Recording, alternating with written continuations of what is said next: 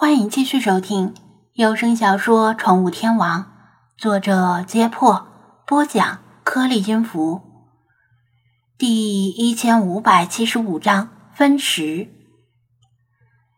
羊肠线是普遍使用的医用缝合线，主要用在不好拆线的伤口缝合。随着时代的发展，来源也不再局限于羊的肠子。不过，在羊肠线被大规模使用之前，还曾经流行过老鼠的尾巴里的尾筋用来制作缝合线。老鼠尾筋相比于羊肠有诸多优点，最主要的就是老鼠饲养容易，比养羊容易得多，而且人体对老鼠尾筋的吸收更好，排斥反应几乎没有。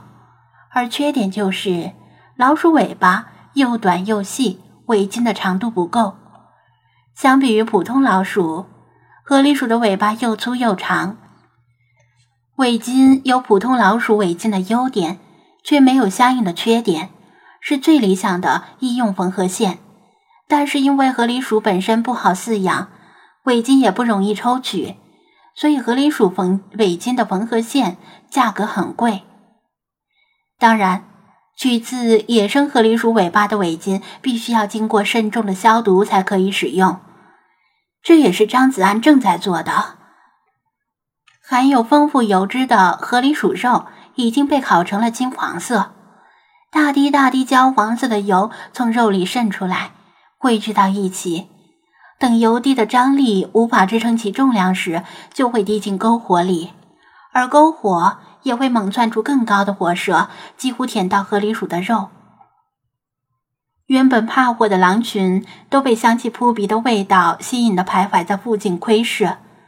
精灵们平时吃的烤鸡胸肉远没有这么多的油脂，相比之下，这个更像是烤鸭。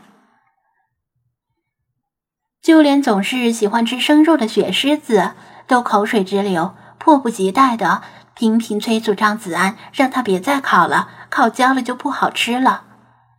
等张子安谨慎起见，还是多烤了一会儿，直到里里外外都熟透。因为作为啮齿动物的河狸鼠跟老鼠一样，也可以传播很多疾病，比如鼠疫。把两只肥硕的河狸鼠从篝火上取下来，肉熟了之后。比生的时候更容易从骨头上分离。他简单的把大块肉从骨头上剔除，抹了盐的那一只分给菲马斯和法推吃，另外一只给菲娜、老查和雪狮子他们。至于剩下的两副骨架，上面其实还有不少肉，他就扔给了在一旁等待的狼群。狼群可不管这是残羹冷炙。地位差不多的几只贝塔狼立刻你争我夺，瞬间把骨架拆散了，嘎巴嘎巴，像嚼薯片一样轻松的把骨头嚼碎了。而地位更低的几只欧米伽狼，就只有眼巴巴流口水的份儿。张子安自己没有吃，因为每只河狸鼠毛重差不多有十斤。但是去毛剔骨、除内脏之后，再抛除附在骨头上不易分离的肉，大块肉的重量可能也就不到一半，勉强够精灵们吃的。他懒得再收拾第三只了，就不凑这个热闹，顶多是给菲娜他们那只剔肉的时候偷偷撕了几片尝了尝，口感类似于兔肉。他的动作虽然隐蔽，却没有逃过雪狮子的眼睛。他毫不留情的揭发了他。呸呸呸！整天就知道偷腥的臭男人！精灵们吃东西的时候，他没有急着给自己做饭，而是先把浸泡在双氧水里的尾巾取出来，放在阴凉的地方等待风干，然后才开始准备自己的食物，依然是罐头、米饭和野菜的组合。法推和菲马斯真要敞开肚子吃的话，一只河狸鼠的肉是不够吃的。还好他们两个比较有风度，各自分食了一半。你就吃这些。法推注意到张子安的煮饭方式，就是把大米、野菜和罐头倒在锅里一起蒸熟，搅拌均匀之后就开吃。其中大部分是米饭和野菜，罐头里的肉在里面显得很少，味道也谈不上多好，只是勉强能够下咽的程度。嗯，你要不要来点尝尝？张子安抹了抹嘴，罐头的数量所剩不多，必须要考虑返程的路，所以他有意对食品消耗量进行了节制，凑合填饱肚子就行。法推摇头：“不用了，你吃吧。”折腾了半天，又剥皮又抽筋的张子安早已饿了，闻言不再客气，用勺子大口大口的往嘴里拨米饭。法推盯着他吃饭的样子，又看了看正在分食河狸鼠肉的菲娜他们，带着好奇问道：“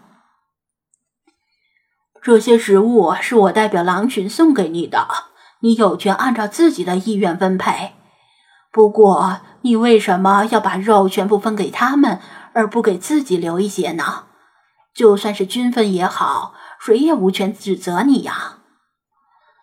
张子安想了想，用勺子轻轻敲了敲碗沿，因为我还可以吃米饭，而他们只能吃肉。法推看了一眼菲马斯，追问道。那我们呢？你可以从我们这只河狸鼠的身上留一些肉给自己，因为你们更辛苦啊！我不需要在荆棘和灌木里钻来钻去，吃米饭就行了。他答道。法推回头望着他靠在树干上那个沉重的背包，他虽然不清楚这个背包的具体重量。但从他背着包走路时引起的震动，以及鞋陷进泥土的深度，就知道这背包的分量绝对不轻。背包里有各种野营用品，锅碗瓢盆、帐篷、雨具、防水垫、睡袋等等，有足够维持多日的食物，还有杂七杂八的物品，甚至为了尊重精灵们，还有每一只精灵专用的食盆。走进森林的第一天，背包沉重的令他几乎无法徒步时维持平衡。一路行来，绝大部分工作都要他亲力亲为。精灵们除了能够担任警戒任务之外，其他方面都帮不上忙。法推在他刚处理完河狸鼠的尸体，去河边洗手的时候。就注意到他手掌上被树枝、登山杖、石头磨出的擦伤和水泡。你就像是一头驴子，法推突然说道。张子安差点喷饭，这是在夸人呢，还是损人呢？虽然说徒步者经常自称驴友啥的。因为背着包远行的样子，就像是负责运输重物的驴，但也不能这么直白的称呼别人为驴子吧？理查德啄着水果干，附和道：“嗯，啊嘎，看不出来你很有眼力吗？这个白痴确实蠢得像头驴。驴的命运是背着重担走路，被人鞭打，吃最粗糙、最少量的食物。”法推的眼神中渐渐涌起缅怀和憧憬。像驴子并不是丢脸的事儿，只有耐得住苦行的人，才能够踏上成圣的道路。